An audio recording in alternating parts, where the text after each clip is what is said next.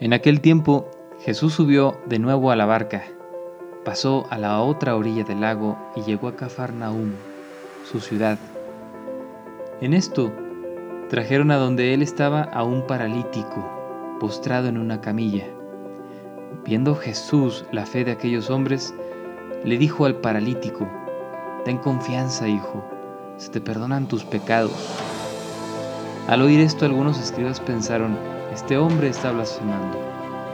Pero Jesús, conociendo sus pensamientos, les dijo, ¿por qué piensan mal en sus corazones? ¿Qué es más fácil decir, ¿se te perdonan tus pecados? ¿O decir levántate y anda?